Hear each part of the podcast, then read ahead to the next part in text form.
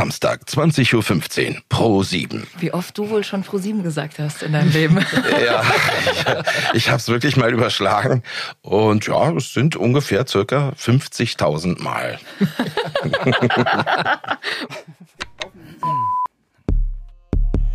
Schenk mir noch eine. Kleiner Alarm mal vorne dran. Kleiner Klacker. Eine ganz runde noch. Vorne war ein Geräusch.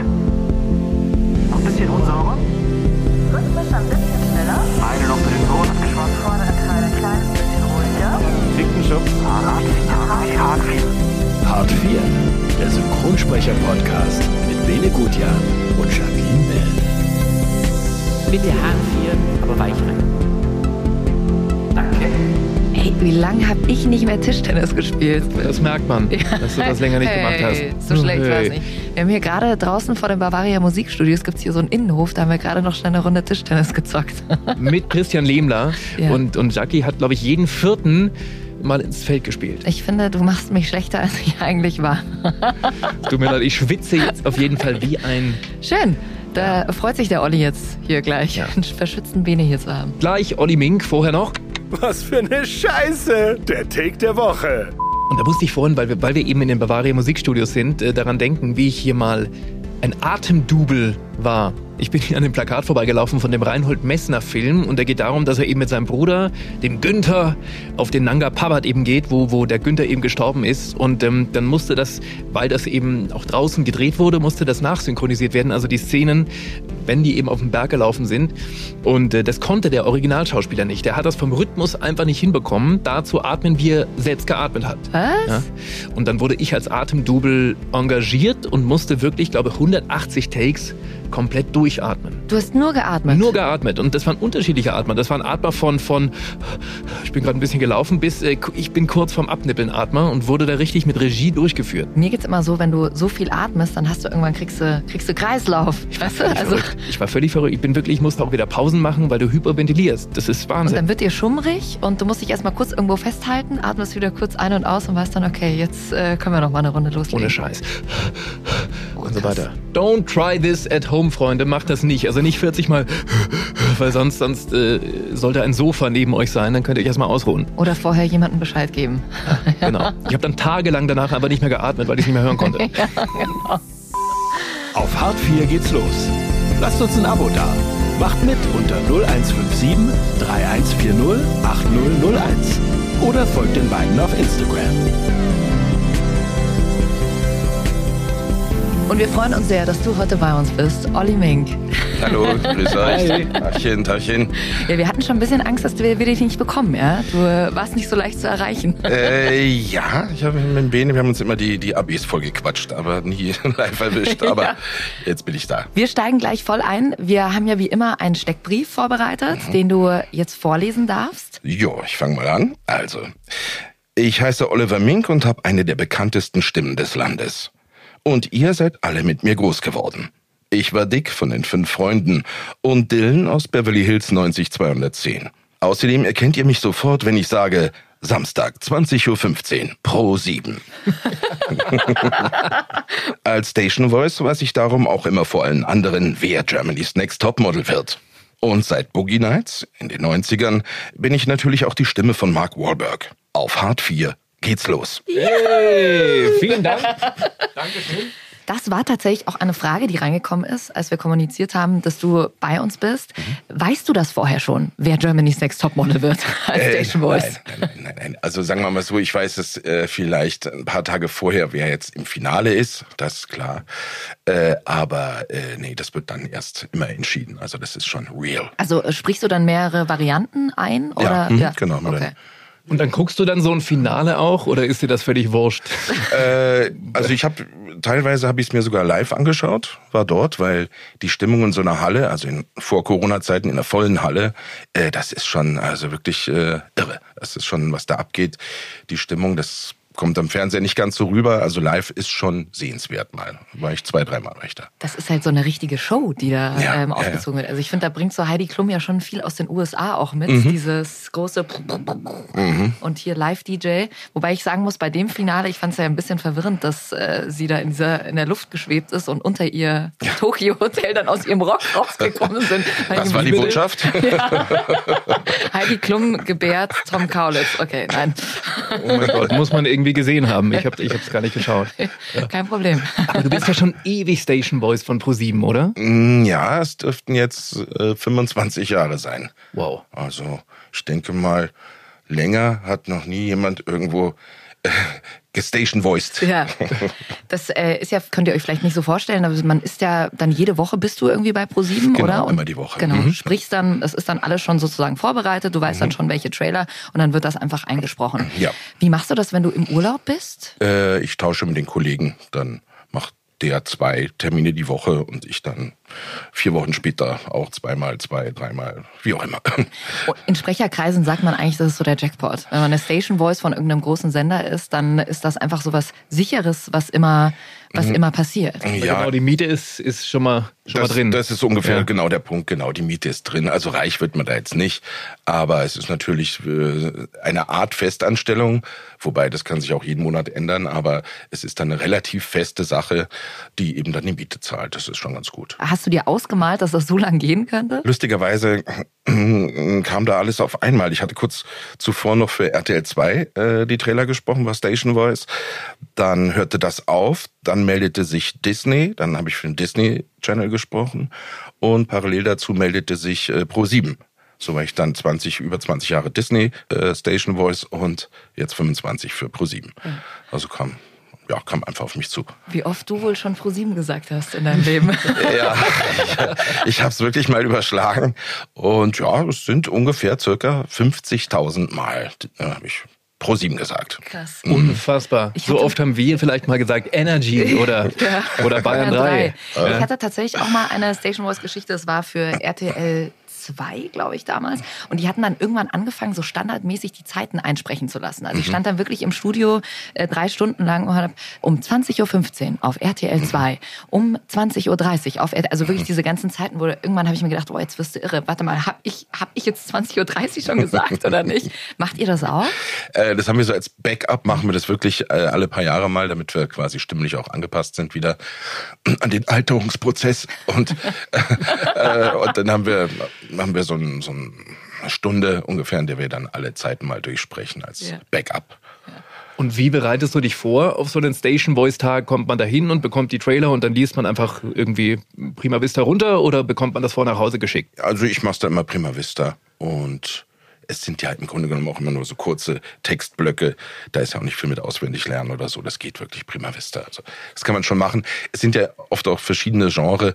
Äh, Da muss man sich jetzt gar nicht so festfahren auf das eine oder andere, sondern da geht man einfach on the fly Und ran. ich meine, nach so langer Zeit weißt du ja auch, wie in etwa die Anmutung immer ist, oder? Da brauchst du wahrscheinlich gar Sollte nicht mehr ich. so wahnsinnig viel Regie jetzt, dass ihr da an jedem Trailer irgendwie ewig lang rumfummelt. Äh, ja, das ist Ja. richtig. Ja, ja, das ist natürlich. Also die Kreativität ist da auch relativ begrenzt und nach, nach ein paar Jahren hat man es dann schon kapiert, worum es geht. Aber manchmal gibt es natürlich Projekte, die äh, sehr feinfühlig angegangen werden müssen und da bin ich dann ganz froh. Wir haben da schon das Sprachregie immer dabei. Da gibt es dann schon noch Regieanweisungen auch, wenn es dann komplexer wird, das Ganze. Wie ist es für dich zu wissen, dass dich so viele Menschen im Ohr haben? Ja, das Lustige ist wahrscheinlich tatsächlich, dass, dass viele Menschen mich schon gehört haben, unbewusst oder auch bewusst, aber äh, dass ich natürlich in den Wohnzimmern abends, wenn jemand einen Fernseher hat und schaltet mal Pro 7 ein, wird er mich zwangsläufig irgendwann mal gehört haben. Kommt da nicht um dich rum? Da kommt er nicht mehr rum. Das finde ich, ja, das finde ich so, so, ein, so ein Fun-Fact, das ist eigentlich für Ja. mich, da bin ich jetzt nicht irgendwie stolz drauf oder sowas, aber so ein Fun-Fact irgendwo, ja. Wirst du öfter auf die Station Voice Geschichte jetzt so angesprochen, dass die Leute sagen, ja, ich kenne deine Stimme irgendwoher? Ja. Oder ist es dann schon eher ein Schauspieler wie Mark Wahlberg? Das ist selten der Fall, aber ich bin tatsächlich schon angesprochen worden, ob ich die, die Stimme von Mark Wahlberg bin. Also das gibt's schon, aber es ist doch relativ selten der Fall. Aber ihr kennt es ja selber, wenn man in der Rolle ist, spricht man ja auch noch mal anders, hat eine andere Spannung in der Stimme und geht mehr auf den Charakter ein und klingt dann auch ein bisschen anders, also nicht so wie ich jetzt wahrscheinlich klinge. Ich finde immer, die meisten Leute sagen immer, wenn du ihnen dann irgendwie erzählst, was du beruflich machst, sagen sie, ah ja, irgendwie mit der Stimme. Ich habe mir schon gedacht, du hast irgendwie so eine besondere Stimme. Also, dass sie es gar nicht direkt immer zuordnen können, Ja, sondern dass sie aha. einfach sagen, ah, die Stimme ist so, Ja. ist so angenehm. Mehr tatsächlich bekommen, haben wir auch viele Nachrichten bekommen, dass sie unseren Podcast gerne hören, weil es so angenehme Stimmen sind. so, also, weißt du, das ist, klar, der Inhalt natürlich auch, aber dass es äh, angenehm ist, es zu hören, weil man Mhm. halt praktisch nur Sprecher hier hat. Ja, es sind natürlich, klar, äh, das sind natürlich alle, wir haben alle relativ trainierte Stimmen, weil wir damit bewusst arbeiten. Ne? Das ist schon ein gewisses Training über die Jahre auch. Bereitest du dich vor auf Sprechertermine? Bei großen Rollen sehr gerne, ja. Also da muss ich sagen, ist ja mittlerweile nicht mehr so einfach. Man kriegt da selten eine DVD mit nach Hause. Aber, also bei den Blockbustern, da kann man sich dann aber im, äh, in der Firma anschauen. Ja, meist so ein Vorführraum. Ja. Dann schaut man sich's an. Machst du Sprachübungen? Äh, oft, ja, wenn ich sehr, sehr früh einen Termin habe, mache ich gerne und so ein paar Sachen, das mache ich dann schon, ja, ja. Aber schon ein großer Unterschied zwischen Station Voice und dann Synchron, oder? Passiert das manchmal, dass du irgendwie von einem Station Voice Termin kommst und musst Ja. dann ganz natürlich einen ganz ruhigen Ton anlegen und dann bist du aber immer noch bei Pro 7. Oder, also, ich meine, der, jemand, der Station Voice kann, ist nicht automatisch ein guter Synchronsprecher.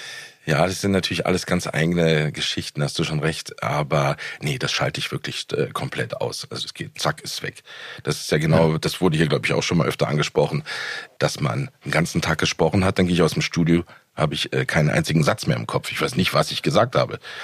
Das ist wirklich nur so kurz auf der auf dem Zwischenarbeitsspeicher und dann gelöscht. Zum Glück muss man ja sagen, du kannst dir nicht den ganzen ganzen Zeug äh, merken. Wozu? Das werden wir natürlich nachher auch noch testen bei unserem Oh. Quiz, ja. Ob du noch weißt, was du gesagt hast. Lass uns doch mal reinhören in Mark Wahlberg, äh, der Film Shooter. Wissen Sie, was für so einen Schuss wichtig ist? Bei der Distanz alles. Luftfeuchtigkeit, Höhenlage, Temperatur, Wind, Luftwirbel. Sechs bis zehn Sekunden Flugzeit. Man muss wissen, wo das Ziel dann sein wird. Sogar die Corioliskraft durch die Erddrehung spielt eine Rolle. Der Präsident hat eine Weste, Kopfschuss also. Und das auf anderthalb Kilometer. Und Sie glauben, der Schütze ist zu so einem Schuss in der Lage? Corioliskraft, ja. Ja, ja, das fand ich super interessant, wie er das so erklärt hat. Also, oder ich dann, das war ja sehr, sehr interessant. Gerade genau die Szene oder der Satz, die Sätze fand ich sehr interessant in dem Film, ja. Mhm. Wie, ist das einer deiner Lieblingsfilme von und mit Mark Wahlberg? Ja, naja, er hat ja so ein paar Sachen gemacht, die äh, auf, auf wahren Begebenheiten beruhen. Und da speziell fand ich äh, Lone Survivor ganz gut. Das Genre ist jetzt eigentlich nicht so unbedingt meins mit der ganzen Ballerei. Aber es beruht zum einen auf einer wahren Geschichte und zum anderen ist da tatsächlich äh, die, die Schnitttechnik äh, vom Bild war doch so, dass man genau gewusst hat, wo, wo ist der Angreifer, wo ist der Verteidiger, wer ist wo. Äh, es war nicht nur ein wildes Rumgeballere, es war schon ziemlich ziemlich gute Action, muss ich sagen. Für das Genre hat mir, hat mir sehr gut gefallen. Vor allem eben mit dem Hintergrund, dass wirklich passiert ist. Also Ja. eine Wahnsinnsgeschichte. Sprichst du ihn gern? Äh, ja, muss ich sagen. Also wir sind uns jetzt doch näher gekommen in den letzten, weiß, weiß gar nicht, auch 20, 25 Jahre. Äh, ja, Warte mal, doch. 97, glaube ich, hast du ihn 97? bei, bei Boogie Nights. Nights Ah, ja, zum ersten Mal. Ja, da hat mich lustigerweise, da war die äh, Sandra Schwittau, hat Mhm. Aufnahmeleitung gemacht zu der Zeit. Und also gesprochen auch, aber auch mal Aufnahmeleitung. Stimme von Bart Simpson? Genau. Ja. Und die hat, äh, hat sich gedacht, ach, Mark Wahlberg, da war er noch nicht so bekannt und hat dann gesagt, Olli, probier den mal. Ich glaube, das passt mit dir. Und so kam ich dann zu Mark Wahlberg Ja. letztendlich über die Schmittau. Da war er noch Marky Mark, oder? Hat er Ja, noch mal Musik gemacht? Ich glaube, da war noch Ja. Marky Mark. Äh, Weil äh, Chandra letztens auch erzählt hat, dass sie mit Miley Cyrus teilweise am Anfang konnte sie sich nicht so identifizieren, weil es wahnsinnig irgendwie, ja, ihre, ihren großen Mund bei Hannah Montana und so. Das hat man ja auch Großes manchmal. Maul, hat sie Großes gesagt. Maul hat sie Dass So du- kenn ich sie. Ja, genau. Dass du irgendwie äh, ins Studio kommst und denkst, äh, der liegt dir gar nicht so, aber ihr habt gleich gematcht. Ja, weil er, er äh, ich glaube, er spielt ein bisschen auch sich selbst oft. Also er ist so der, eigentlich so der, der Buddy von nebenan im Grunde genommen. Und es, er ist auch also relativ einfach zu sprechen, weil es ist nicht so komplex, was er da fabriziert.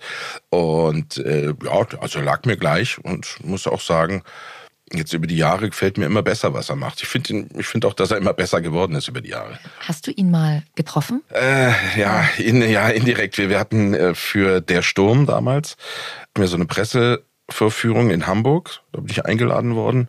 Und es war ein riesen Brimborium mit äh, Feuerwehrschiffen, die dann beleuchtet in der Hafeneinfahrt irgendwelche Wasserbögen geschossen haben. Und dann haben wir in den äh, Fisch Hallen vom Hamburger Hafen gab es dann dieses äh, große Essen. Da lag dann ein, ein riesen Schwertfisch auf Eis, also eine Riesenshow. Dann hatten sie ein ein äh, so ein Mehrfachkino mit drei oder vier Kinosälen war komplett äh, äh, belegt von uns, also nur für, für Shooter, für die Pressevorführung. Man weiß nicht, wie viele Leute da waren, irre. Und dann kam Herr Wahlberg selber dann eben auch. Und er stand aber erstmal nur oben auf so einer äh, Empore. Und meine Schwester, die war mit dabei, sagte, Olli, jetzt geh doch mal hin zu ihm, geh doch mal hin zu ihm. Ich dachte, ja, ja, später, später, später. Und später war er nicht mehr da, leider. Ich hätte hingehen sollen, hätte mal so ein I'm your German Voice. Irgendwie schon, ja, weil die Chance hast du ja dann doch nicht so schnell wieder, das denn live äh, mal triffst. Hätte, hätte ihn vielleicht auch interessiert. Ich hätte auch einfach gerne mal Hallo gesagt. Ja, Also, aber ich kann das voll nachvollziehen, dass Mhm. man dann in dem Moment sich irgendwie denkt, ah, jetzt gehst du da irgendwie hin und du weißt ja auch nicht, wie er reagiert. Ja. Also ich kann das. Äh, ja, ja, ich wollte, ich wollte schon noch an dem Abend, Ja. ich wollte nur, nur zwei, drei Wodka trinken. Und dann, dann war aber auch schon weg. um ein bisschen lockerer zu werden. Vor allem Ja. immer die Gefahr, dann ist er vielleicht noch richtig doof und dann denkst Ja. du dir jedes Mal, wenn du einen Film sprichst, er ist so ein Arschloch. Ja. Kann ja immer sein, oder? Ja, klar, Wenn du deine natürlich. Idole triffst und die sind dann irgendwie total doof. Ja, ja, klar. Ja. Also, ich meine, es war besser, dass ich ihn nicht gesprochen habe, wer weiß. Ja. Wer, wer weiß, who knows? Obwohl, ich finde, er wirkt sympathisch. Also ohne ihn jetzt zu kennen, finde ich, äh, man hat ja immer irgendwie so ein Ja. Gefühl für Menschen. Ich glaube, er hat auch jetzt über die Jahre jetzt keine großen Skandale, ist ein äh, treuer Ehemann und kinderlieb und ja, Ja. Langweilig. Ja, genau. Ein ganz aber- normales, langweiliges Leben. Du hast gerade gesagt in einem Nebensatz, du wurdest erkannt als die Stimme von Mark Wahlberg. Wie war das? Äh, ich, ich war verblüfft, weil das ist mir, glaube ich, dreimal passiert. Und also das letzte Mal eben äh, war ich auch wieder sehr verblüfft und dachte mir, ui, der hat ja ein gutes Gehör. War allerdings, muss ich dazu sagen, jemand aus der Branche, war von der, von der Produktionsfirma äh, für Topmodel. Weiß nicht, ob er es auch so schon wusste, aber er sagt, er hat seine Stimme erkannt. Das war so jemand, ja, aus der, wie soll ich sagen, es war jemand, ein, ein Fahrer. Ich weiß nicht, ob der wusste, dass ich Oliver Mink der Sprecher bin. Aber er sagte zu mir, hey, die Stimme bist du Mark Wahlberg. War ich irgendwie überrascht. Ja. Hätte ich nicht gedacht. Ähm, wir haben noch einen Ausschnitt aus dem Film Ted. Habt ihr vielleicht auch gesehen? Ihr schon mit diesem Bären, ja? Mit dem, wie, wie sagt man da? Mit dem notgeilen Bären? Ja, mit dem Bären, genau. Gesprochen von Jan Ohle hört ihr in der ersten Folge, Ja. wenn ihr wollt. Ich bin John. Ich bin Laurie.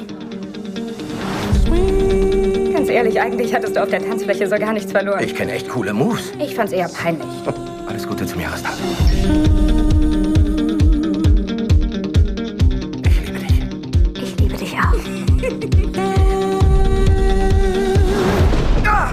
Verstehe das nicht, Mann. Echt nicht. Du bist 35 und hast immer noch Angst, wenn es donnert. Gar nicht, ich habe keine Angst. Ich, Donnerbuddies fürs Leben, richtig, Johnny? auf jeden Fall. Komm, hau rein, wir singen den Donnersong. Wenn du den Schall des Donners hörst, mach dir nicht ins Hemd. Schnapp deinen Donnerbuddy und sing ganz ungehemmt. Fick dich, Donner, leck mich doch am Sack. Du Arschloch kannst mir gar nichts, du bist nur Gottes Kack. Ja, Martino, ich sehr erinnere schön. mich. Ja, ich erinnere mich. Es war, war lustig, als die Aufnahmeleitung mich anrief und sagte, wir machen einen Film mit Mark Wahlberg. Und ich fragte, ja, und worum geht's? Ja, Mark Wahlberg und so ein Teddybär. Und dachte mir, oh nee, fängt der jetzt an, irgendwie so Klamauk zu machen, so ganz, ganz doofe Dinger. Ich muss sagen, als ich ihn dann gesehen habe, den Film, war ich, also synchronisiert habe, war ich echt angetan. War wirklich irgendwie, hatte was. Also es ist irgendwie ein spezieller Film, aber hat mir sehr gut gefallen. Und ja, teilweise auch gar nicht so leicht. Wir hören mal noch in den nächsten Take rein. Da war ich, also als ich die Szene gestern rausgeschnitten hatte, dachte ich mir so, puh, okay, jetzt will ich mal wissen, wie lange ihr für den Take gebraucht habt. Und, wie heißt sie? Ist ein Assi-Name. Rate. Mandy? Nein. Marilyn? Nein. Britney? Nein. Tiffany? Nein. Candace? Mann. Alter, verarsch mich nicht. Ich kenne mich ja aus mit dem überhaupt nicht. Scheiß. Sehe ich so aus, als würde ich dich verarschen? Okay, ich mein's ganz Tempo, Jetzt ernst. kommen ein paar Namen hintereinander. Wenn er Leg dabei los. ist, will ich den Buzzer Kommt hören. der Buzzer. Ja. Okay. Brandy, Heather, Channing, Brianna, Amber, Sabrina, Melody, Dakota, Sarah, Bambi, Crystal, Samantha, Autumn, Ruby, Taylor, Tara, Tammy, Lauren, Charlene, Chantel, Courtney, Misty, Jenny, Krista, Mindy, Noelle, Shelby, Trina, Reba, Cassandra, Nikki, Kelsey, Shauna, Jolene, Erling, Claudine, Savannah, Casey, Dolly, Kendra, Collie, Chloe, Devin, Malou, Scheiße, Becky? Nein. Warte, ist es einer dieser Namen mit einem Lynn hinten dran? Yep. Okay. Brandy Lynn, Heather Lynn, Tammy Lynn. Fuck! Alter Schwede! Ey, das ich ist ja unfassbar. Ich wäre sofort wieder rausgegangen im Studio. Ich hätte den Text gesehen und gesagt, ciao, mir geht's nicht gut. Ja, das war, äh, wir haben natürlich geschnitten, ist klar. Ich glaube, ich weiß nicht, auf vier Takes oder so. Wir haben schon relativ lang äh, lange äh, äh, Takes draus gemacht, vier einzelne, die im Grunde genommen naja, es ist schwierig, die kannst du natürlich auch schwer schneiden, aber die im Grunde genommen möglichst lang waren, damit das in einem Guss dann äh, letztendlich war. Wie lange habt ihr gebraucht? Das ist ja Wahnsinn. Es ging, aber ich glaube, ja, ich würde mal sagen, eine Viertelstunde sind wir da schon dran gesessen. Ne? Aber das es ist ja schnell. geht, ja, finde ich auch. Klar, wenn du, wenn du nochmal schneiden kannst, Ja. aber das ist schon. Ja, vor allem Luft holen, ne? Ja, und in der Schnelligkeit einfach Mhm, es runterzurattern. Ja, ja, war, war schon eine Aufgabe. Kannst du es nochmal machen, bitte? Kleiner Spaß, kleiner Spaß. War, war das so der, der, der, einer der schwierigsten Takes, die du hattest? Oder bist du mal an irgendwas verzweifelt? Hm, wüsste ich jetzt gerade im Moment nicht. Gibt ja immer wieder so Takes, die dann ganz schwer sind. Da sagt man, okay, den lassen wir jetzt mal, machen wir weiter und in einer halben Stunde probier's nochmal. Ja. Also letztendlich kriegt man jedes Ding hin. Aber es können ja dann manchmal auch die kleinen Sachen sein. Ich glaube, ich habe einmal ein Jahr bestimmt 40 Mal gemacht bei einem Kinofilm, Ja. wo ich wirklich dann irgendwann so, okay, jetzt müssen wir mal kurz rausgehen. Es war nur ein Jahr und du hast dir gedacht, also ich habe mir in dem Moment gedacht, das kann doch nicht sein. Ich habe jetzt 40 Jahres gemacht, da muss doch irgendwas dabei gewesen sein. Und dann sitzt du aber später drin und guckst die Szene nochmal an und plötzlich passt auf einmal alles so Ja. Ganz genau. Also wenn du wirklich die Zeit hast, dran zu arbeiten, das können ja manchmal auch nur die Ja's oder die Laute sein, die gar nicht so Richtig. leicht sind. Ja. Olli, du hast den Beruf richtig von der Pike auf gelernt, ne? Du warst äh, am Theater in Berlin. Warte mal, vorher warst du noch in Athen. Das musst du kurz sagen. Du hast in Athen gewohnt, gelebt. Äh, ja, mit, mit meinen Eltern. da war ich zwei Jahre alt. Also mein Vater ähm, war Autohändler. Ich bin geboren in Frankfurt. Wir sind dann nach Athen gezogen und also mein Vater hat mal Autos exportiert nach Athen. Dann bin ich, äh, sind wir zurück nach Berlin. Dann bin ich in Berlin aufgewachsen und dort bin ich dann, ich weiß nicht, wann das genau war, ich glaube sechs oder sieben Jahre war ich da alt. Da hat eine Freundin meiner Mutter hat in der äh, in der Kirche, die so 200, 300 Meter von uns weg war, ein Theaterstück aufgeführt mit George Tabori, ein Antikriegs-, ein Anti-Vietnam-Stück. Und da fehlte ihnen ein kleiner Vietnamese. Und dann haben sie gesagt, Olli, mach du das doch. Wie sieht's aus? Willst du das machen? Ja, ja, mache ich für fünf Mark jeden Abend. Dann haben sie mir die Haare schwarz gefärbt und dann bin ich da jeden Abend im Napalm gestorben. Also es war höchst dramatisch. Aber ich fand es sehr toll, weil es war, ich durfte abends lange aufbleiben. Es war so ein bisschen in der Erwachsenenwelt. Es war spannend. Also hat mir gut gefallen. Krass, dann hattest du, also damals schon, war schon klar, du hast da ein Talent für. Scheinbar, ja. Ja. Also es hat dann, hat ganz, hat wohl gefallen und es hat jemand gesehen vom SFB und mich dann engagiert für das Feuerrote Spielmobil. Dann ging es weiter, dann habe ich im Schlossparktheater gespielt, im Schillertheater.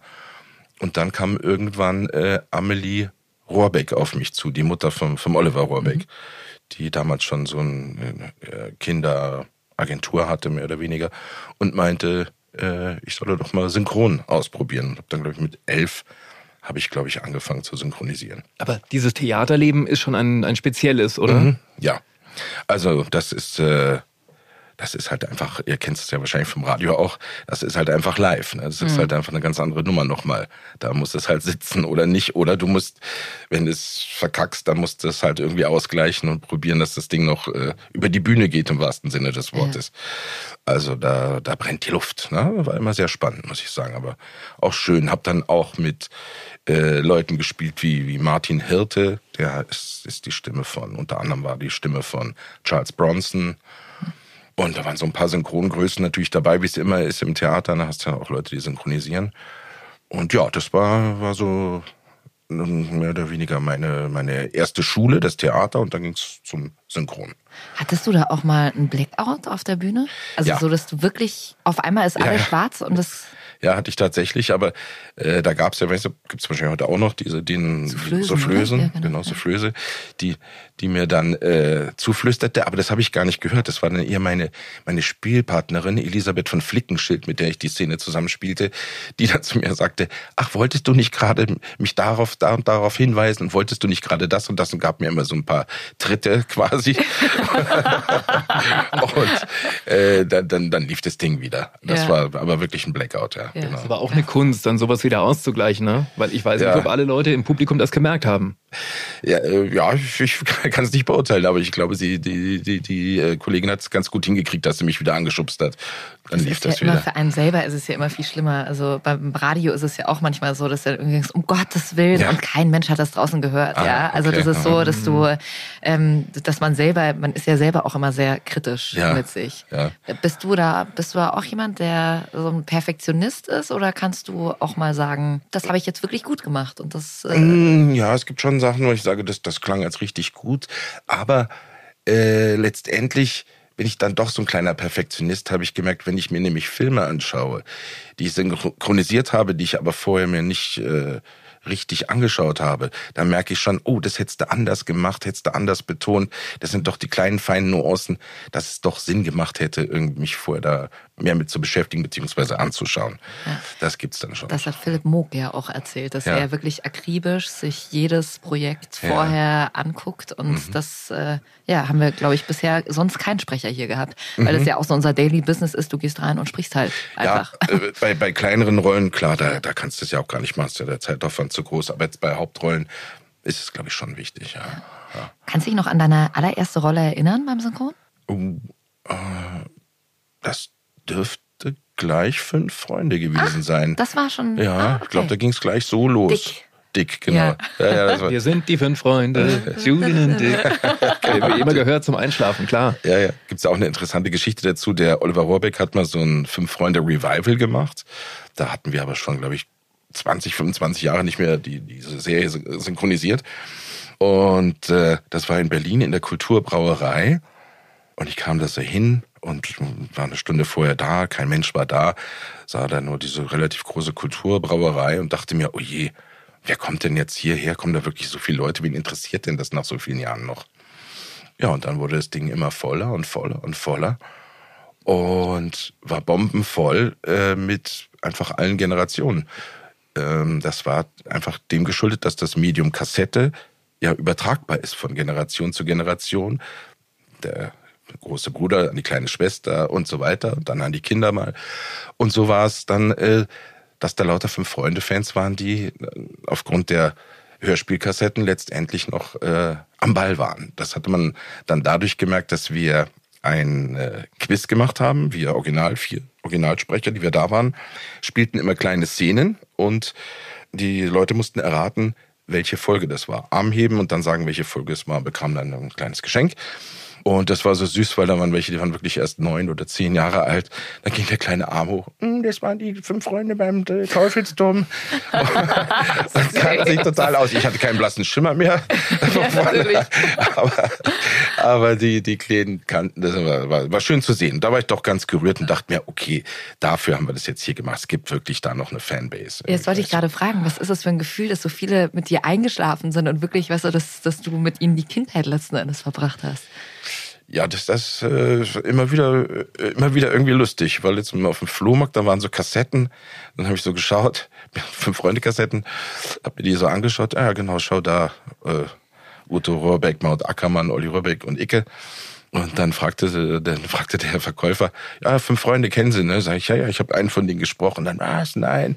Dann kam eben auch gleich wieder die Geschichte, da bin ich mit ihnen eingeschlafen Ja. und das war, ja, das ist irgendwie, finde ich nett. Ich finde es immer lustig, dass also bei mir im Freundeskreis gibt's wirklich äh, Mädels, die äh, schlafen letzten Endes wirklich, wenn sie nicht einschlafen können, hören sich die fünf Freunde an.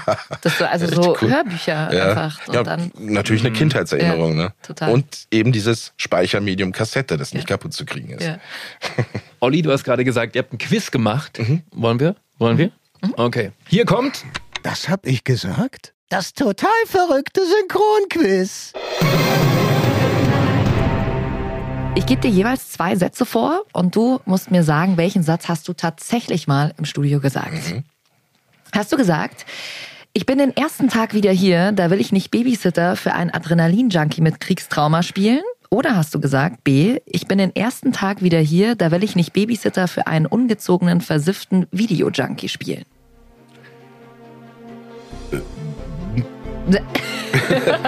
ähm, ich, äh, vom Gefühl her würde ich jetzt sagen, ah.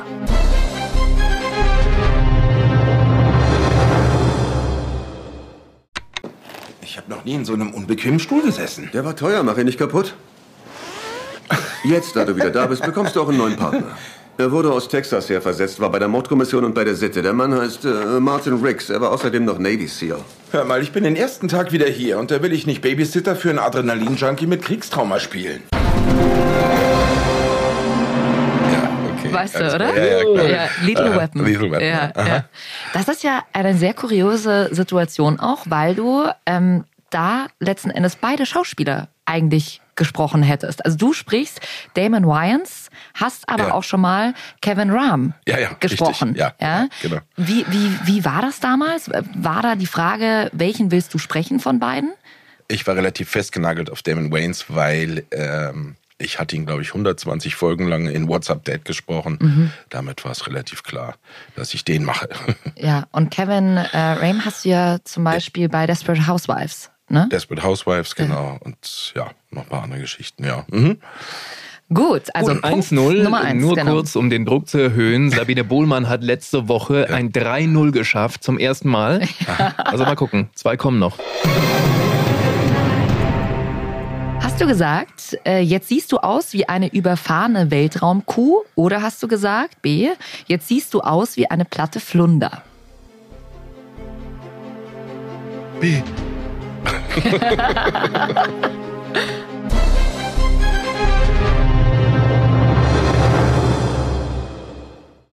Unglaublich, mein Captain Jim Bob Sherwood Weltraumbauernhofmodell wurde auf 400 Dollar geschätzt. Ja, aber dann wurdest du ohnmächtig und bist auf eine der Weltraumkühe gefallen.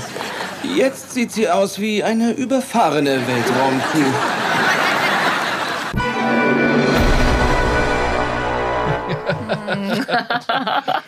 Fast. Äh, Die Zauberer von Beverly Place. Ja. aha. Jerry Russo. Ah, mit Patrick Roach als mein Sohn, glaube ich, oder als mein, ja. Genau, so, ne? mit, Mhm. mit Paddy. Da Ja. haben wir auch eine Folge, ich weiß gar nicht mehr, welche es war. Aber wenn ihr die noch nicht gehört habt, könnt ihr auch mal reinhören. Den hast du jetzt, glaube ich, weil du auch Regie führst in der Hauptrolle, oder?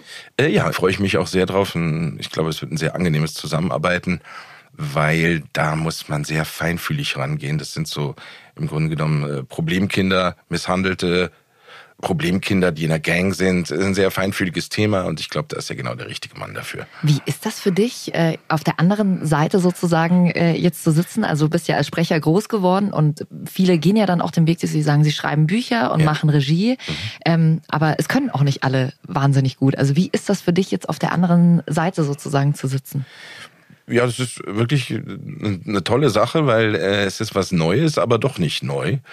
Ähm, ich habe vor ein paar Jahren jetzt angefangen mit, mit Büchern und Regie und ich muss sagen, es macht mir ausgesprochen viel Spaß, weil äh, ich weiß halt, wie der da vorne sich fühlt, der da spricht. Und viele kenne ich auch persönlich. Den, dem einen kannst du was vorsprechen, dem anderen nicht. Der eine muss ein bisschen gepampert werden, den anderen lässt du besser in Ruhe. Das ist eine ganz, ganz äh, feinfühlige Geschichte. Und ja, das macht einfach irrsinnig viel Spaß. Mhm. Ähm, gut, dann, du kannst aber trotzdem noch zwei schaffen. A. Hast du gesagt, du zwingst mich nett zu deinem müffelnden Haustier zu sein? Oder hast du gesagt B. Du zwingst mich nett zu deinem homophoben Freund zu sein? A.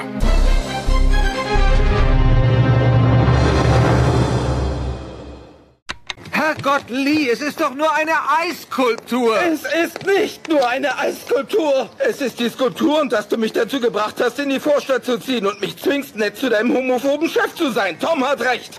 Wenn ich nicht endlich anfange, mich durchzusetzen, bin ich verloren. Du überstimmst mich immer. Du behandelst mich wie ein kleines Kind. Mir reicht's jetzt. Die Feier ist gestrichen, mein Gebieter. Ich habe es aber auch falsch vorgelesen. Nicht homophoben Freund, gerade sondern sagen. Chef, ja. War ja klar, dass du es nicht rauskriegen konntest. Ja, aber Desperate Housewives? Desperate Housewives, ja, Kyle, ja. ja. Ja, ja, genau, sehr schön. Ey, ja, auch Eine deiner Serie. Lieblingsserien, ne? Ey, ich habe die hoch und runter geschaut Ja, ich- mit meiner Mama zusammen. Ich, Ich habe fand die auch geliebt. gut. Ja, Ja. Ich fand die super. Olli, 79 ging es dann nach München. Wie kam's? Der Freund meiner Mutter stammte aus München und deshalb zogen wir von Berlin nach München. Äh, meine Mutter meinte auch, dass Berlin nicht so ein gutes Pflaster ist für äh, heranwachsende Teenager. Hat sie nicht so ganz unrecht gehabt, glaube ich. Gab's da, hast du schlechte Erfahrungen gemacht? Naja, schlechte Erfahrungen nicht, aber es ist halt, ich bin also in Berlin-Neukölln aufgewachsen und es hat sich schon abgezeichnet, dass das irgendwie so ein bisschen äh, eine krasse Ecke ist. Im, Im Grunde genommen bin ich da gleich um die Ecke ähm, aufgewachsen wie Christiane F., die war, glaube ich, zwei Jahre älter. Aber ich bin in die gleichen Jugendclubs gegangen und es war schon so ein, oh ja, nicht so, so eine schöne Ecke. Vom Bahnhof Zoo. Ja. Boah. Ja. Ich, hab, ich muss ja ganz ehrlich sagen, totale Allgemeinbildungslücke. Ich habe diesen Film das erste Mal vor, ich glaube, zwei Monaten gesehen. Mhm. Und ich war so schockiert, wo ich bin da ins Bett gegangen und dachte mir echt, boah, mich hat's voll reingedrückt Ja. irgendwie, weil furchtbar, dass das wirklich, dass das wirklich so war. Ja, ja, das ist, äh, also München ist da natürlich einfach, das ist ja auch schön so, ist da eher ein Dorf dagegen. Ja. Aber Berlin ist schon, gibt schon abgefuckte Ecken auch, ja, nach wie vor. Hast du dir überlegt, mal wieder nach Berlin zu ziehen? Also ich bin immer ganz, ganz happy, wenn ich da zu tun habe. Und äh, es gefällt mir auch gut, die Stadt. Aber jetzt auf Dauer, ich habe jetzt auch nochmal Kinder, habe dann eigentlich auch die gleichen Beweggründe wie meine Mutter damals, eben dann nicht in dieser Stadt mit Kindern zu sein, Mhm. muss ich ganz ehrlich sagen. Aber eine tolle Stadt, so eine richtige Weltstadt. Aber karrieretechnisch, dann war das für dich nicht irgendwie ein Problem. Du hast ja schon Theater gespielt, du hast ja schon gesprochen. das ist ja dann schon neu, wenn man nach München Ähm, Ja, kommt. Wie alt warst das du? stimmt. 79? Wie alt warst du? Warte mal, 79, äh, 63, äh, b- b- b- 16. 16 warst du, Mhm. ja. Ja, das war auch erstmal ein Break, aber es war eigentlich eine ganz, ganz schöne Auszeit. Das, man muss dazu sagen, dass die Schulferien in Berlin die ersten sind, die anfangen in Deutschland und die bayerischen sind die letzten. So hatte ich dann drei Monate am Stück äh, Schulferien. Mega. War super. Und Ja. hatte dann, ja, war so- toll. War Ja. eine tolle Zeit. Ich hatte auch irgendwie gar keine Lust jetzt zu synchronisieren. Ich war einmal bei einem Vorstellungsgespräch, da ging es allerdings um einen Dreh in der Bavaria. Das weiß ich noch. Da bin ich dann hingefahren und dann, ich weiß nicht, welcher Regisseur, Regisseur das war, äh, und musste dann warten und hatte dann irgendwie eine halbe Stunde auf den gewartet und gesagt, jetzt habe ich keine Lust mehr, bin gegangen. Das war's dann irgendwie. Also ich hatte gar keine Ambitionen mehr irgendwie was da in der Richtung zu machen und habe dann lieber angefangen mit einer Lehre als Schreiner und habe dann auf der Baustelle gearbeitet und habe mit Holz gearbeitet. Fand ich super. Warum hast du keine Lust mehr gehabt? Irgendwie, ich habe das ja schon klein, von klein auf gemacht, hatte da ja schon mit der Theatergeschichte gerechnet, sechs, sieben Jahre schon äh, Berufserfahrung und ja, wollte einfach mal was anderes machen. Ja, und du hattest dann auch nie Angst, dass du da nicht mehr, also wenn man das jetzt so vergleicht, ich glaube, viele sind ja dann auch im Synchron, weil sie sagen, ach cool, das ist ein super Taschengeld. Ja. Hattest du da keine Angst, dass du dann vielleicht den Mhm. sozusagen den Anschluss verlierst? Oder war das Nee. wirklich so, ich habe da, Nee, irgendwie nicht. Also ich, ich fand es so, mir hat es auch richtig Spaß gemacht, im, im Freien auf der Baustelle Mhm. zu arbeiten. Das war irgendwie spannend, war was Neues, immer in der frischen Luft. Im Gegensatz zu einem Synchronstudio, das Ja. nicht mal ein Fenster hat. Ich fand das also. Na, hier haben wir eine Tür. Ja, ja immerhin eine Tür, ja. Nach draußen. Ist ja auch wieder wie- raus. Ja, auch gerade vorhin wie so Vampire irgendwie rausgegangen sind. So, ah. Ja, dann ist dann genau. weg. Ein bisschen ist Genau. es ja so. Ja, Das ist tatsächlich manchmal, wenn du den ganzen Tag im Studio stehst und dir denkst, du siehst halt wirklich überhaupt nichts und draußen sind 30 Grad. Mhm. Das stimmt, ja. Das ist vielleicht so ein kleiner Nachteil. Und wie kam dann der Wiedereinstieg in München? Äh, das war dann, äh, da war ich allerdings schon, ich denke mal 24. Das war dann schon, also sehr viel später eben. Und in der Zwischenzeit hatte ich ja meinen Motorradunfall. Also mit, der, mit einer Motocross-Maschine, bin da abgestürzt, den Berg runter, habe mich verletzt an der Wirbelsäule und habe ja seitdem auch diese Gehbehinderung und musste dann auch erstmal wieder quasi auf die Füße kommen und brauchte Zeit für mich zum Regenerieren. Aber dann äh, war es so, ich hatte mich beworben, ich glaube bei Michael Krause in der FFS, also nur mal angemeldet, dass ich wieder, wieder da bin und auch synchron machen würde. Und dann kam Arne Elsholz, den ich noch aus Berlin auch kannte, auf mich zu und sagte, wir haben hier eine... Tom Hanks für alle, Tom die Hanks, ihn genau. nicht kennen. Wir haben ja eine, eine Serie, äh, Sitcom. Ich glaube, das Genre Sitcom war zumindest in Deutschland da relativ neu auch noch. War eine australische Serie, äh, Hey Dad. Kenne ich, klar. Und Klar. genau, lief in der ARD und äh, ja, und dann schmiss er mich da so ins kalte Wasser, weil ich hatte jetzt nun auch ein paar Jahre Pause und dann ging es gleich von 0 auf 100 gleich Vollgas los. Du hattest mit 18 den Unfall Mhm. und hast dann mit 25 wieder angefangen. 24 oder 25, ja. angefangen zu sprechen. Mhm.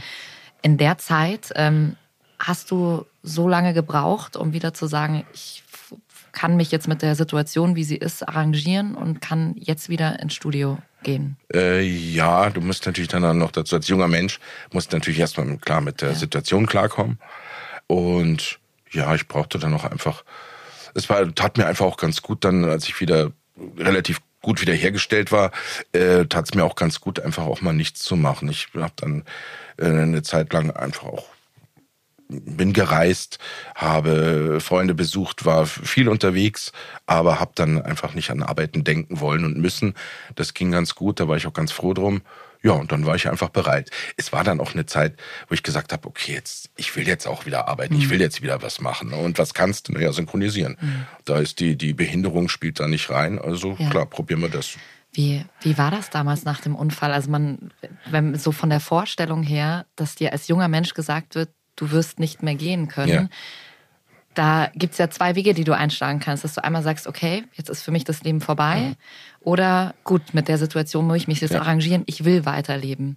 Ja. Wo, wo warst du da an, an welchem Punkt, als du das erfahren hast? Äh, ja, das ist ein guter Punkt, den du ansprichst. Das ist wirklich dann natürlich, das ist so eine, eine Friss- oder Stirb-Situation. Mhm. Ne? Komm mit klar oder verreck jetzt mal, Ja. bös gesagt. Und ich habe mich natürlich dann für komm damit klar entschieden. Mhm. Ich denke so, in Anführungszeichen, normale Menschen, da gibt es so viele Graubereiche, ja, die können dies oder das oder jenes. Und aber wenn du in so einer Situation bist, dann heißt es eben wirklich, also zieh's durch oder oder kapitulier. Und äh, ja, dann habe ich halt eben durchgezogen. Und das ist auch so ein bisschen vielleicht auch mein Charakter. Ich bin eher so ein positiver Mensch. Also du hattest aber mit Sicherheit ja auch die Phasen, wo du dich fast aufgeben wolltest. Oder war das von Anfang, du bist aufgewacht, dir wurde Ja. das gesagt. Also war da für dich von Anfang an gleich klar, ich Äh, die, ja. die Richtung? Ja. Nee, war von Anfang an klar, äh, Kämpfe. Also Krass. das schon. Das schon. Und äh, das ist auch ganz, ganz wichtig gewesen. Ich hatte ja noch mal einen Motorradunfall. ich habe mir dann äh, äh, mit, wie alt war ich denn da? 40, glaube ich, habe ich mir eine 400er Honda gekauft mit Beiwagen und bin im, im Winter Motorrad gefahren mit Beiwagen und bin beim, beim Bremsen vor einem Stauende in den Gegenverkehr gekommen. Da kam ein LKW mir entgegen, den habe ich seitlich dann so, zum Glück nicht frontal, seitlich rein. Und bin da in den LKW rein und mit dem Brustkasten noch hinten ging so ein, so ein Stützpfeiler von dem LKW, alle Rippen links durch, in die Lunge rein, die zusammengeklappt, die Milz geplatzt. Lag ich da am Boden röchelnd. Also war schon heftig, aber da, auch da schon war ganz klar, du kriegst jetzt zwar keine Luft mehr, Olli, aber jetzt ganz ruhig bleiben, du, du wirst es irgendwie schaffen. Da war sofort auch kämpfen. Und ich meine, es gibt, ich, ich kenne Leute, die sagen, ah, da dachte ich, jetzt muss ich sterben. Das war bei mir nie, also nie der Fall. Ich war immer gleich, dann, du musst es irgendwie schaffen in, in diesem Ja. Kampfmodus. Warst du auch bei dem ersten Unfall ähm, noch da, also noch Ja. wach sozusagen? Mhm. Und hast du dann in dem Moment schon gespürt, ich kann meine Genau. Beine nicht mehr bewegen? Ja, bin, lag dann da und äh, also ich bin vom Motorrad abgesprungen noch, bin den Berg runter mit dem Motorrad, bin vom Motorrad abgesprungen, auf den Füßen sogar aufgekommen, aber es war ungefähr Höhe zweiter Stock und bin dann einmal so eingefedert äh, und dann hat sie eben den ersten Lendenwirbel hat sie ein bisschen verformt, dadurch sind da Nerven einfach, die da laufen, sind da beschädigt worden. Bumm, lag dann da und hab dann gleich gemerkt, ich spüre die Beine nicht mehr, kann nicht mehr bewegen, dachte mir, uiuiui, das ist ja eine Scheiße. Ja, und dann, Krass. dann haben sie mich zum Hubschrauber da raus. Und, ja. Zum Glück ist dann, es ist äh, äh, Gefühl in die Beine ist wieder zurückgekommen. Oh, und das hat eine Zeit gedauert, dann konnte ich auch die Beine wieder einigermaßen bewegen. Und so hatte ich dann da schon immer auch einen Anreiz, okay, es geht weiter, es Ja. geht weiter, es geht weiter. Ja. Und deine Mama ist wahrscheinlich tausend Tode gestorben, als du gesagt hast, du fährst trotzdem noch weiter Motorrad, oder? Ja, äh, Und ja. alle um dich rum. Ja, als ich dann die, die, die, genau, die Maschinen mit Beiwagen gekauft habe, waren sie nicht ganz happy. Meine Mutter ist auch Krankenschwester, die kennt also genügend Geschichten. muss das wahrscheinlich Ja. öfter sehen. Ja, ja, Ja. Aber ja gut, jetzt im Endeffekt von diesem zweiten Unfall ist eigentlich nur eine schöne Narbe zurückgeblieben und ein bisschen Metall in der Hand. Aber und eine inter- interessante Erfahrung, weil ich da wirklich so kurz in diesem, als es gescheppert hat, bin ich äh, durch die, habe ich mich selbst gesehen von außen in der kompletten Motorradmontur schwebend in einem weißen Raum und alles war wie in Zeitlupe, nur so ein ganz hohes Pfeifen und irgendwann hat's wumm gemacht, bom, dann lag ich auf der Erde, krieg keine Luft mehr, Leute um mich rum und dann Ach, war ich wieder in. Realität. Also war Hast du wirklich so wahr, wahrgenommen, Ja, ja, also war- wie, war viele, wie so eine Nahtod. ja, so ein bisschen genau. Nicht, also diese Nahtoderfahrung gibt's ja noch sehr viel weitergehend, aber das war schon so ein, so ein bisschen diese Richtung. Ja. So Krass. übereinstimmt mit vielen diesen Berichten, eben dieser hellweiße Raum, in dem man sich befindet, außenrum alles weiß und dass man sich von außen sieht. Glaubst du an sowas oder hat das, inwiefern hat das deine Sicht verändert aufs Leben? Äh, das hat meine Sicht insofern verändert. Zum einen, dass es eben ganz schnell, ganz schnell gehen kann. Äh, und zum anderen ist es einfach eine, wie soll ich sagen, dass es da eben doch noch was anderes gibt. Also diese, diese Out-of-Body-Experience, das war eine ganz, ich, weiß, ich kann es gar nicht beschreiben, das hat mich irgendwie nachdrücklich, äh, ich habe einen Einblick gehabt, kurzfristig mal in eine andere Welt, so kommt es mir vor. Aber eigentlich ja ein schönes Gefühl, oder? Wenn man davon Ja. haben die meisten Menschen ja Angst, dass wenn Es man war- tot ist, ist man tot, so dass Ja. man, dass, dass du vielleicht irgendwie weißt, für, vielleicht gibt's da Ja. noch irgendwie was. nee, ich fand's hingeht. jetzt, fand's jetzt auch nicht gruselig oder irgendwie, das fand ich unangenehm. Ja. Und was ich auch noch ganz kurz sagen muss, wenn man sich so schwer verletzt, dann braucht man keine Angst haben vor Schmerzen. Das Adrenalin drückt das alles weg. Mhm. Man hat keine Schmerzen. Ja, das ist, äh, ich bin auch mal von einem Auto, bin über die rote Ampel gelaufen und äh, wurde dann von einem Auto mitgenommen, ist gar nichts passiert, aber ich war, ich habe wirklich nichts gespürt. Ich, hab, Mhm. ich kam dann beim Krankenwagen und gemeint, so, und sie kommen jetzt mit ins Krankenhaus und war ich so, nee, nee, mir geht's super. Du bist ja, du merkst es erst am nächsten Tag, ich Ja. habe einen Muskelkater von diesem Adrenalin gehabt. Das ist Wahnsinn. Ja, ja, ja. Aha. Krass. Genau. Olli, du hast ja Kinder. Was, Mhm. was sagst du denen, wenn die sagen, ich würde so wahnsinnig gern Motorrad fahren? ja, das, äh, ja, da habe ich jetzt schon ein bisschen Horror davor. Vor allem mein Kleiner, der ist jetzt vier, aber der ist ein ganzer Wueder und der, glaube ich, der würde sehr gerne Motorrad fahren. Kann ich mir, kann ich mir schon sehr gut vorstellen. Ja, ich, ich weiß es auch noch nicht. Vielleicht, wenn er dann wirklich so 13, 14, 15 ist, gehe ich mal mit ihm auf so eine, mit ihm auf so eine Unfallstation, soll ich mal anschauen, was äh, die Konsequenz auch sein kann. Weil in der Jugend denkt man sich, was soll passieren? Ich bin jung. Ja, ja, Aber das klar. ist, äh, ja. War, war, warst du bei den Unfällen praktisch selber schuld oder war, hat, Mm, Ja, mehr oder weniger, ja. Also bei dem ersten war es so, dass da, da wurde äh, tonnenweise Kies gestohlen, deshalb war dieser Abhang Mhm. äh, äh, auf einmal da. ach krass, okay. Und ach, das, ja, genau, deshalb Ja. war dieser Abhang da. Und beim zweiten, ja, da war ich natürlich, äh, war ein Fahrfehler, ja, war ich selber schuld, ja. ja. Und wie ist das äh, rein technisch beim Synchron jetzt? Also die Leute wissen, Olli Ming kommt und dann wird, dann wird das Mikro schon umgestellt oder wie war das am Anfang? Oder, oder, oder wie Äh, funktioniert das? Ja, äh, ich bin auch eine Zeit lang auch mit, mit Krücken dann so ins Studio, Mhm, hab mich weiß einfach nur auf noch, den genau. Hocker gehockt, genau. Dann irgendwann, es ging, geht halt sehr auf die Schultern, äh, Mhm. habe ich dann gesagt, okay, jetzt gehe ich mehr mit dem Rolli, bin ich mehr mit dem Rolli unterwegs, weil äh, ich will nicht, dass mir die Schultern dann kaputt gehen und dann die Arme brauche ich einfach. Ja, und jetzt bin ich mit dem Rolli unterwegs und das wird dann immer umgestellt entsprechend. Das geht ja ruckzuck. Hast du das Gefühl, dass es was anderes beim Sprechen ist? Das wird ja oft praktisch gefragt. Also die meisten stehen ja, Ja, vom, ja. Äh, vom Pult und äh, damit sie sich auch irgendwie besser bewegen können. Aber es gibt ja auch Sprecher, die einfach sagen, ich sitze lieber, weil es mir Mhm. zu anstrengend ist zu stehen. Hast du das Gefühl, dass ein Unterschied beim Sprechen ist? Ähm, ja, also wenn man, wenn man sehr viel Luft braucht, dann ich rutsche dann schon vor auf die Kante und mache mich schön gerade nochmal. Man kann das schon technisch, denke ich, ganz gut ausgleichen. Wenn jetzt jemand, der immer im Stehen spricht, sich hinsetzt und dann spricht, dann wird man es wahrscheinlich schon hören. Man muss das schon ein bisschen kompensieren oder da eine Technik entwickeln. Ja. ja. Mensch, wie kommen wir von der, von der Geschichte jetzt zu 90 210? Also da fällt mir ehrlich gesagt keine Überleitung ein. Wir machen einfach den harten Cut, ja. oder? Ja. Ja, du, also Luke Perry. Beverly Hills. Beverly Hills. 1910. Überhaupt Luke Perry. Alle waren ja total verliebt, oder? In dich, Ja, in deine Stimme, in diesen Ja. Typen. Also Luke Perry war ja auch so, muss man schon sagen, fand ich auch am coolsten von den ganzen. So, der war Ja, eben, genau, war der, coolste, war Ja. der coolste von allen. Ja. Auf jeden Fall.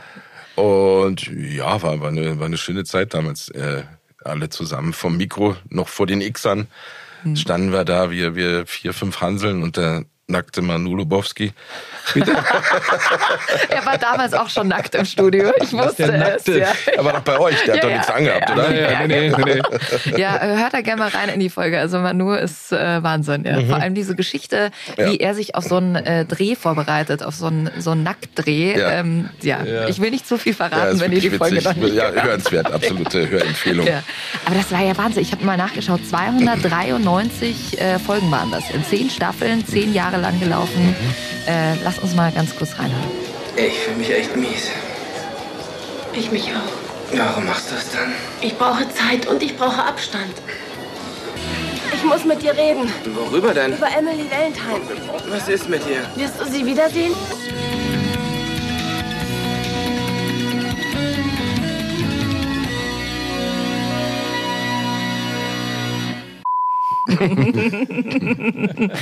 Meine Güte. das Geil, der Ton auch noch Ja. damals, ne? Wie das gleich, also als die Musik jetzt gerade losgegangen ist, wir alle Wir am Dancen. hoch und runter habe ich das mit meiner Mama geschaut. Wahnsinn. Aber stimmt, der Sound ist ein ganz anderer, ne? Der, der, mhm. die Aufnahmetechnik wahrscheinlich auch, Ja. klar. Wie, wie war das für dich, als Luke Perry 2019 gestorben ist an, an einem Schlaganfall? War das für dich äh, präsent in dem Moment?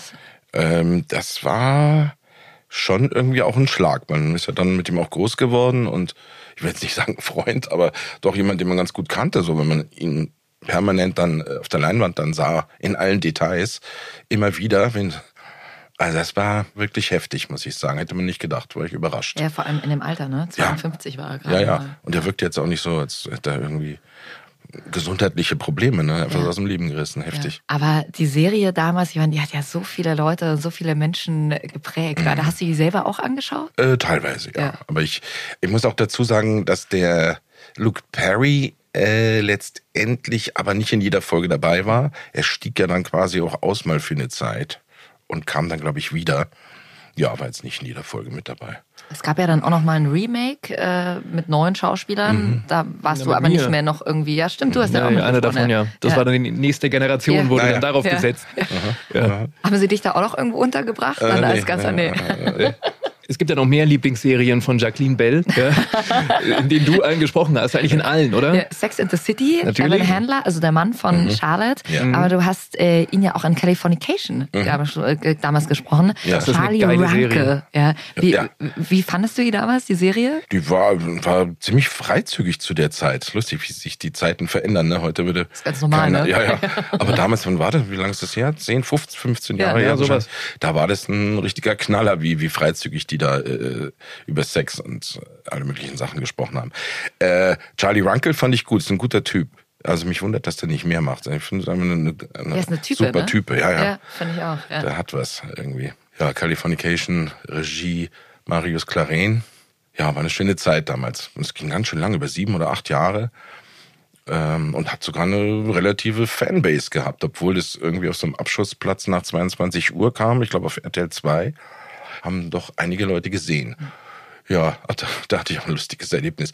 Habe ich damals meine Freundin mitgenommen. Hab gesagt, jetzt schaust du mal an, was wir da so machen beim Synchron.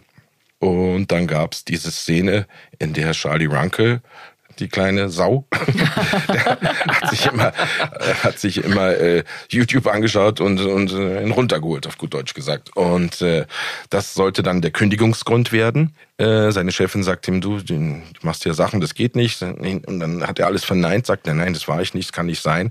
Dann sagt sie, komm mal her, schau mal her und spielt ihm einen kleinen Videoclip vor, wo sie zusammengeschnitten hat, ungefähr zehnmal, wo er dabei ist, an sich rumzutun und rumzumachen. Ja, das musste natürlich auch synchronisiert werden von mir. Und auf der anderen Seite der Scheibe stand äh, meine Freundin.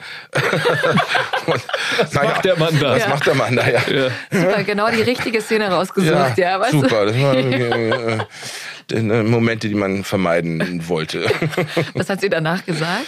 Och, ja, ich, äh, ja, sie hat da gelacht. Die, die haben alle gelacht, wie die Verrückten. Und ich musste mir da, äh, ja, Ja. musste, ja. ja. Wir halt einen äh, runterholen, so Ja, tun, ja. Genau. Zehnmal. Wir haben noch eine Frage bekommen und zwar von Body Holly. Ähm, für mich und meinen Partner seid ihr genauso viel wert wie die Originalschauspieler. Ihr solltet viel mehr Wertschätzung bekommen. Wie seht ihr das so? Ja, eine gewisse Wertschätzung haben wir jetzt in den letzten Jahren auch gerade übers Internet natürlich schon erfahren. Äh, ich also ich würde es jetzt nicht zu hoch hängen, aber ich finde es schon wichtig, dass den Leuten bewusst ist, dass da eine Synchronarbeit dahinter steckt und das nicht so als gegeben nehmen. Äh, das ist halt jetzt der, die deutsche Version. Nee, nee, da steckt schon auch ein Haufen Arbeit dahinter. Ansonsten, wie gesagt, auf so ein hohes Podest würde ich das Ganze gar nicht heben. Ich finde es auch ganz gut, dass Synchronsprecher äh, nicht so äh, öffentlich zu sein. Das finde ich gar nicht verkehrt. Ich habe ja mal eine Zeit lang gedreht, so eine Serie für Sat 1, äh, Zugriff.